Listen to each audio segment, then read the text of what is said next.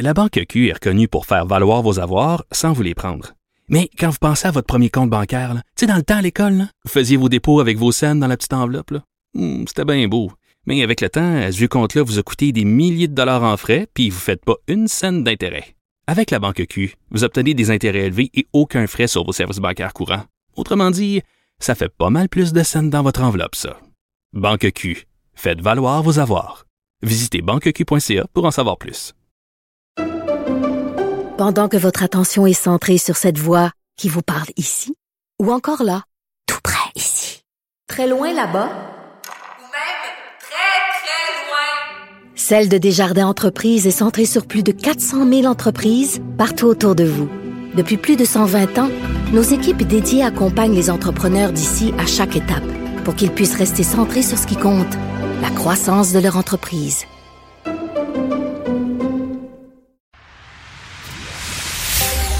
Guillaume Lavoie. Il connaît tous les dessous de la politique. Une entrée privilégiée dans le Parlement. Là-haut sur la colline. Guillaume Lavoie.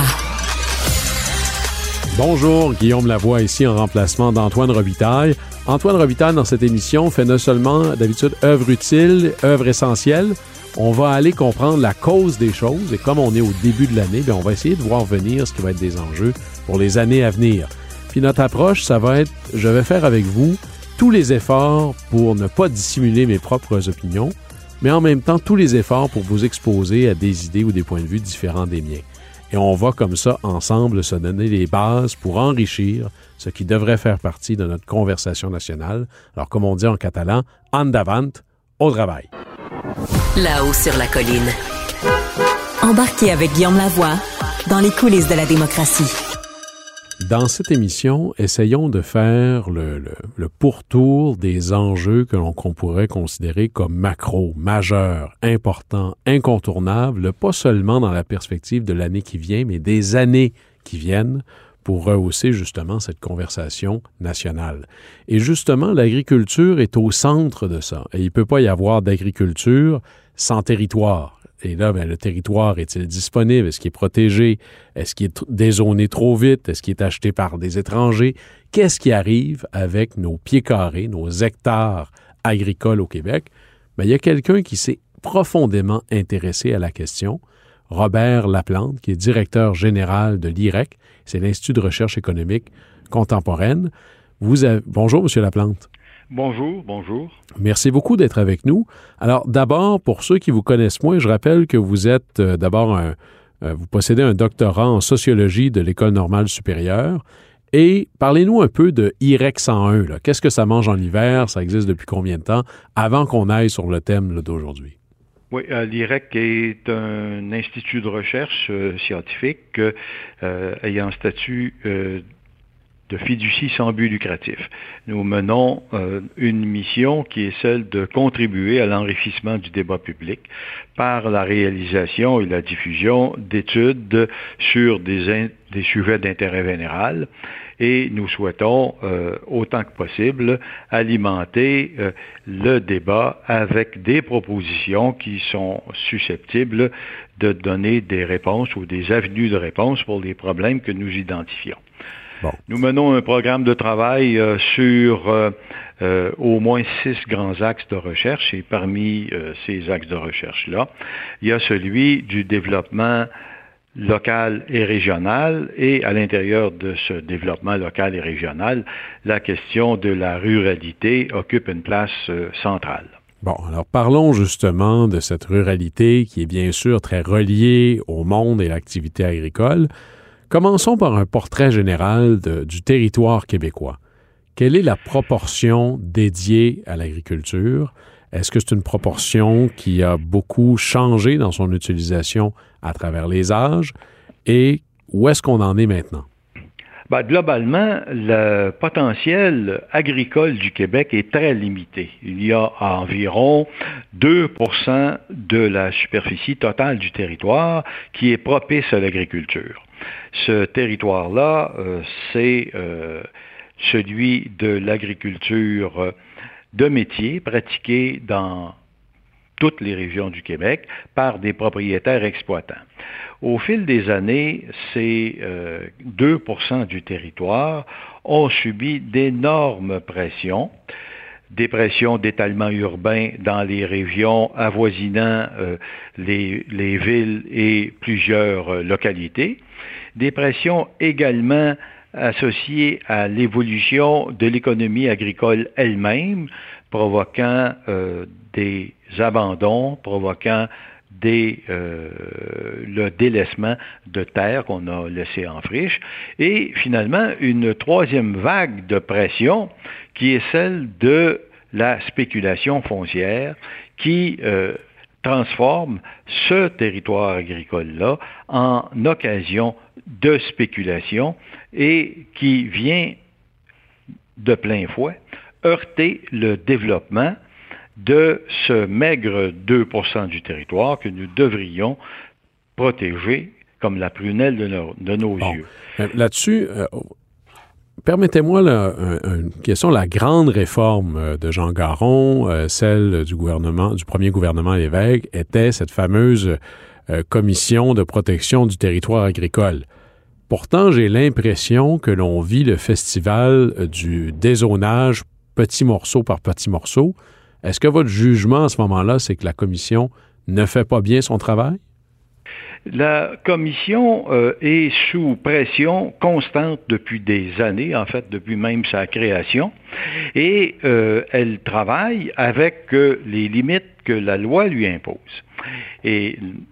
La contestation de ces règles de zonage et la pression des élus et des milieux du développement économique font en sorte que euh, petit à petit, les critères et les circonstances d'application de ces critères-là ont fait en sorte qu'il y a des reculs pour lesquels la commission de protection est devenue, euh, sinon euh, inefficace, du moins laxiste. Mais les enjeux qui nous concernent maintenant vont bien au-delà de la, protection du territoire agricole, puisque cette protection-là est une règle d'aménagement du territoire. Mais ce qui est en cause maintenant, c'est la transformation des terres zonées agricoles comme instrument de placement comme instrument financier de spéculation. Et c'est ce qui euh, rend la, euh, la relative euh, inefficacité de la commission, c'est qu'elle peut zoner un territoire qui peut être effectivement acquis par quelqu'un qui n'aura pas l'intention de le développer et qui a des capitaux requis soit pour patienter en s'attendant à ce qu'un jour le dézonage réussisse, soit encore en utilisant cette terre-là comme instrument spéculatif pour réaliser un profit, soit en vendant très cher cette terre à d'éventuels agriculteurs, soit encore en vendant cette terre à des fonds de capitaux qui, eux, vont euh, la mettre en production, mais la mettre en production sur des conditions qui n'ont plus rien à voir avec celles du petit producteur indépendant, mais au contraire de la grande production axée sur l'exploitation du travail. Mais je vois deux choses. D'abord, il, il y a une pression à la hausse sur les terres agricoles pas parce que soudainement les terres agricoles rapporteraient plus en carottes ou en choux ou en blé, mais plutôt parce qu'on se dit, si je peux transformer ça en condo, ma terre vaudra infiniment plus cher. Puis là, ben, c'est là l'enjeu qui a une pression. L'autre enjeu, mais moins clair, là, puis là, je veux que vous nous l'expliquiez, c'est-à-dire que euh, quelqu'un pourrait dire, moi, je vais les acheter. D'ailleurs, il y a un acteur privé qui fait un peu ça. Je ne sais pas si on dit Pangé ou Pangéa. J'achète des terres agricoles pour pouvoir les louer à des agriculteurs qui sont peut-être comme ça euh, soulagé de devoir investir autant d'argent pour avoir la terre. Mais il n'y a pas de modèle d'affaires si la location des terres est tellement chère que les gens puissent, que les agriculteurs sont pas capables de la payer. Là. Euh, c'est-à-dire que dans ce cas-là, s'il n'y a pas d'agriculteurs sur place pour le faire, euh, l'investisseur de Grand Capital peut très bien faire affaire avec des firmes de sous-traitants qui vont utiliser des travailleurs étrangers pour le temps de la récolte, pour le temps de la, semence, de la préparation des terres. Alors, euh, ce qui est en jeu maintenant, c'est que depuis la crise de 2008, beaucoup de gens, je m'excuse, ont découvert euh, les euh, vertus de l'actif de l'actif bien tangible que représente le sol, à la suite de la déconvenue, évidemment, des actifs intangibles qu'on a connus, les papiers commerciaux et autres instruments de, dérivés comme ceux-là.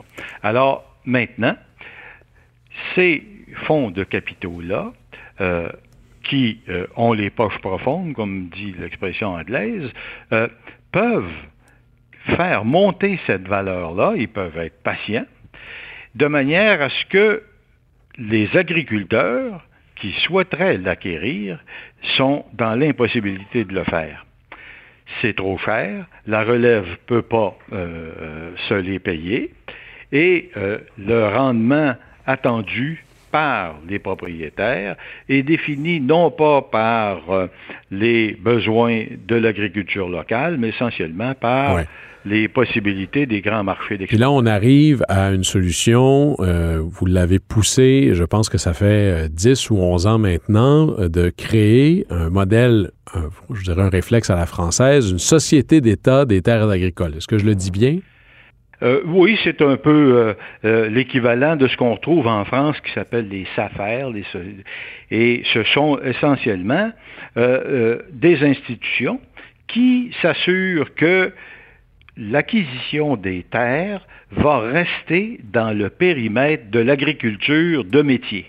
Donc, euh, euh, on peut acheter des terres pour un agriculteur qui n'a pas de relève, par exemple, et euh, la, la, SADAC, la Société d'aménagement et de développement agricole, pourrait la détenir à des fins non lucratives le temps qu'une relève puisse se manifester et qu'elle puisse être finançable. D'accord. mais Robert Laplante, je veux, je comprends l'objectif. Permettez-moi de faire l'avocat du diable juste pour qu'on puisse pousser ça dans ces derniers retranchements-là.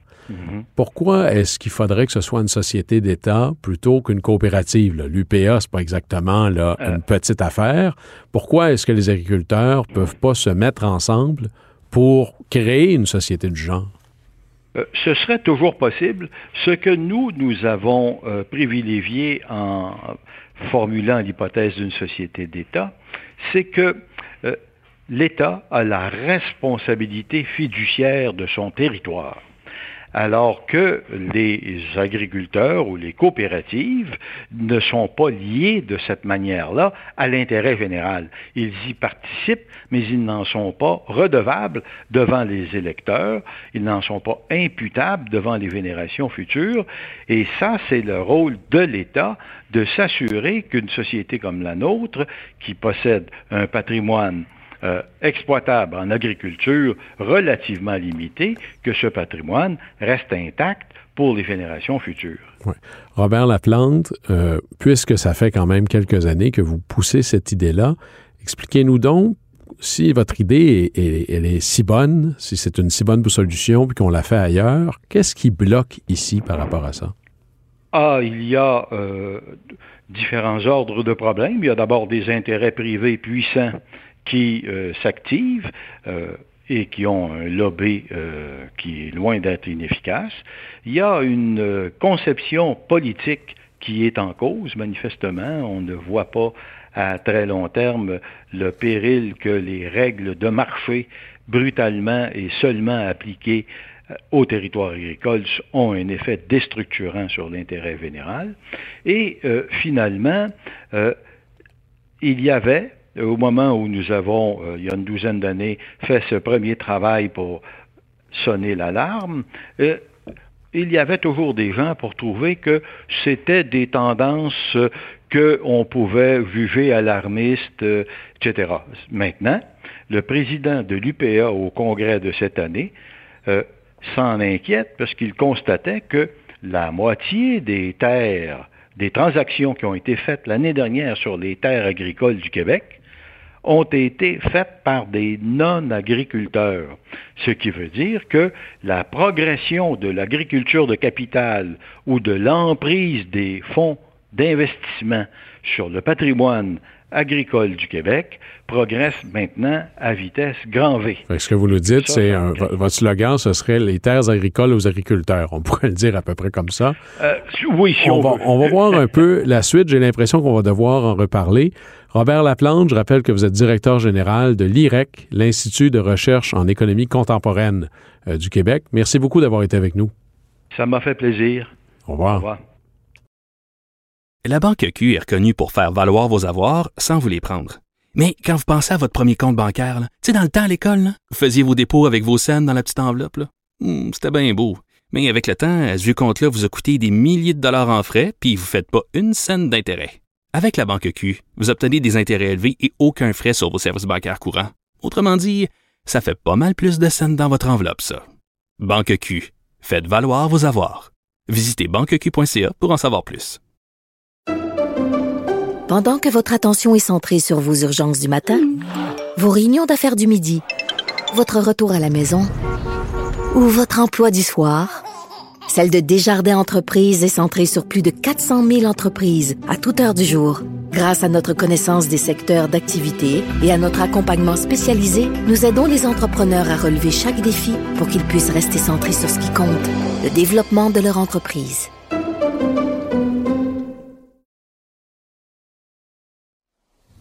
Guillaume Lavoie. Le véritable troisième lien. Du Salon Bleu à vos oreilles. Et tout ça sans utilisation des fonds publics. Un des enjeux qui va nous occuper de plus en plus, qui semble être à la fois éternel et très, très pressant, c'est celui de feu les commissions scolaires, maintenant les centres de services, les écoles, les terrains jamais disponibles, les, les matériaux scolaires qui ne servent qu'à ça, les matériaux municipaux qui ne servent qu'à ça. Est-ce qu'on pourrait le penser différemment? Ben, il y a quelqu'un et il y a une organisation qui a fait avancer cette réflexion-là. Je pense à la Ligue d'action civique et son président, Rodolphe Parent, qui est le co-auteur d'un mémoire important dans le cadre à l'époque du projet de loi 40 sur la gouvernance en éducation. Bonjour, M. Parent. Bonjour, M. Lavoie. Alors, M. Parent, d'abord, parlez-nous de qu'est-ce que rapidement la Ligue d'action civique, parce que les plus vieux vont se dire, voyons, c'est le parti de Jean Drapeau, ça. D'une certaine manière, euh, c'est une tentative de continuité de l'œuvre de M. Drapeau euh, quand il était à la commission de, des mœurs. Euh, l'idée, c'est qu'en 2011, donc, il y a eu beaucoup de scandales au Québec sur la question de la corruption, de la collusion, donc de 2009 à 2011. Et en 2011 est née la Ligue d'action civique, qui s'est donné le mandat d'avoir une vision non partisane et d'apporter un ensemble de solutions face aux révélations, de travailler à la mise en place de la commission d'enquête euh, sur l'industrie de la, construction et enfin euh, de donner euh, des, propositions, disons, aux villes et au gouvernement du Québec pour améliorer la réglementation et la, la législation entourant les processus municipaux pour se prémunir de la collusion et de la corruption. Alors, c'est intéressant parce que, puisqu'on est dans les processus municipaux, vous nous parlez aussi des commissions scolaires et de, surtout de la gestion scolaire, et vous avez voulu un peu fusionner les deux. Alors, dans quel contexte un débat sur l'éducation vous a intéressé par rapport à un débat de gestion municipale? Alors, la Ligue d'action civique, donc, euh, parle effectivement de la gestion locale. Notre but, c'est que les, citoyens soient plus proches de la décision locale. Et euh, comme vous le savez, en 2019, il y a eu la présentation d'un projet de loi, le projet de loi 40, qui abolissait les commissions scolaires. Nous étions donc, parce que nous sommes pour le principe de subsidiarité, c'est-à-dire pour l'idée que les décisions sont mieux prises quand elles sont prises le plus proche possible de l'endroit qui les concerne, de garder les commissions scolaires et de ne pas mettre tout le pouvoir à Québec. Une fois qu'on a dit ça, on savait que la volonté du ministre était de ne pas respecter ce principe-là et de centraliser la prise de décision. Donc ce qu'on a fait, c'est que dans une partie du mémoire, on a dit voici comment vous pourriez améliorer vos projets de loi. Mais dans une deuxième partie du mémoire, on a dit admettons qu'on oublie tout ça et qu'on essaie de réfléchir concrètement à ce qu'on pourrait changer, nous vous proposons, en tant que Ligue d'action civique, de faire la chose suivante. Et si nous prenions l'ensemble de l'asphalte et du béton et du transport scolaire, qui est donc au centre de service et aux anciennes commissions scolaires, et qu'on le rapatrierait aux villes, est-ce qu'on n'aurait pas une meilleure gestion des actifs scolaires et un meilleur euh, développement de la pensée, euh, disons, de, nouveaux quartiers par les villes? Donc, ce que vous nous dites, c'est euh, tout ce qui parce que là, il faut, faire une distinction ici. L'éducation, c'est pas la brique et le béton. L'éducation, c'est national. Mais pour ce qui est des bâtiments scolaires, les cours d'école, euh, les parcs écoles, le transport scolaire, bref, toute l'infrastructure physique soit gérée par les villes qui ont, disons-le, une certaine expérience dans la gestion de centres communautaires, de stationnement, de parcs et autres. Absolument. Euh, il faut effectivement être très clair dès le départ. Un élu municipal n'aura jamais pour tâche d'aller dans une classe et d'expliquer à un professeur comment il doit le faire son travail. La seule personne qui est légitime de déterminer ce qui s'étudie en classe, c'est le ministère de l'Éducation, parce que la question de l'éducation est une question nationale, pas une question locale. En revanche, développer une bibliothèque scolaire, c'est aussi fondamentalement développer une bibliothèque qui pourrait être au niveau municipal, c'est-à-dire qui pourrait être accessible pour tous les citoyens. Ce qui est vrai pour tous les exemples que vous avez mentionnés. Euh, donc, en fait, on peut le résumer un peu comme vous l'avez fait. Une école, est-ce qu'au fond, c'est pas un centre communautaire? Euh, D'ailleurs, je me permets euh, simplement de, de, citer un peu la loi française, qui, donc la France qui a fait ce processus-là au début des années 80, qui a donné aux villes et aux départements le, le pouvoir sur les écoles et qui disait admettons qu'une école est faite par une municipalité, après avis du conseil d'administration de l'école, bah, ce qu'on dit, c'est qu'en France, la ville pourra l'utiliser pour les besoins de l'éducation populaire, de la vie citoyenne, des pratiques sportives, par des, associations, etc., etc..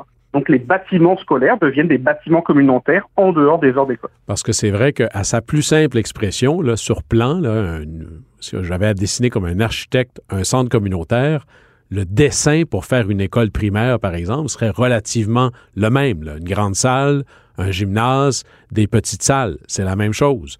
Il n'y a pas beaucoup de différence entre un petit parc euh, euh, de voisinage et une cour d'école. Alors, de fusionner tout ça pour que l'utilisation soit, euh, je dirais qu'il y a un meilleur rendement du dollar du citoyen. Là. Absolument. Puis, outre cette utilisation-là, qu'on pourrait dire une espèce de mutualisation, de, de, de, faire plus avec ce qui existe déjà, qui est une formule que je crois que vous connaissez bien, il y a une deuxième idée majeure derrière ça, c'est au moment de la conception des nouveaux quartiers, et ça d'ailleurs on a vu l'inverse se produire au Québec, c'est une des raisons pourquoi on a proposé ce mémoire-là, c'est que de faire en sorte qu'organiquement, c'est-à-dire que la ville se dit c'est mon mandat profond de construire un quartier en pensant au niveau scolaire.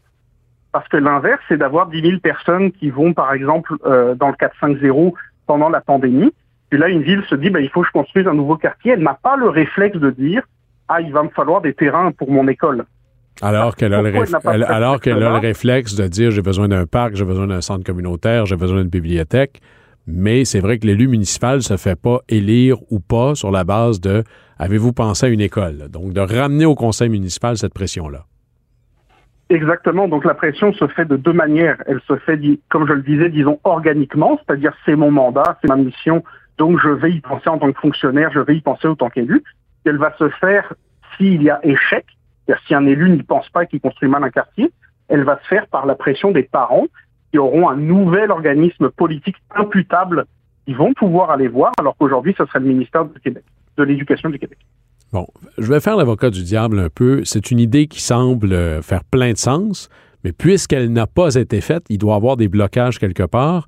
La première chose, c'est, c'est vrai, moins vrai dans le cas de Montréal et des très grandes villes, géographiquement parlant, mais il y a des endroits au Québec où la commission scolaire est plus vaste que certaines villes. Comment on fait pour l'organiser à ce moment-là?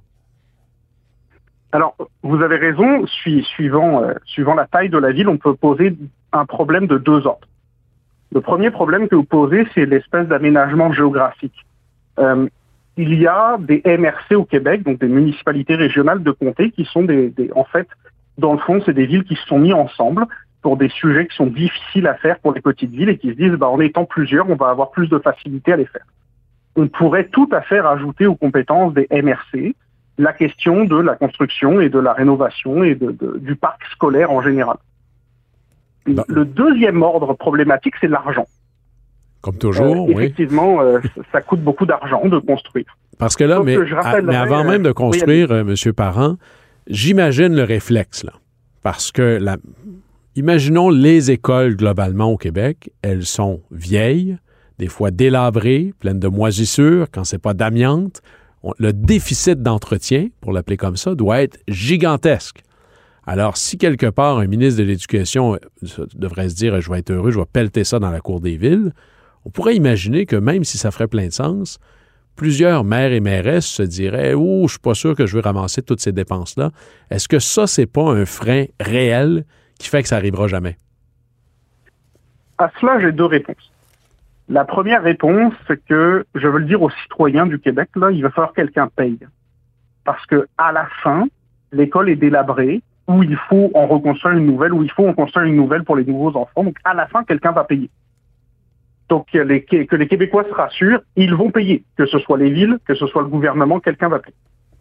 La deuxième chose, c'est qu'effectivement, le déficit d'entretien est gigantesque. Une des manières de contourner le problème, ça serait de dire, on va commencer simplement en disant toute nouvelle école, maintenant, c'est les villes du Québec qui vont devoir les construire et y penser dans leur aménagement du territoire.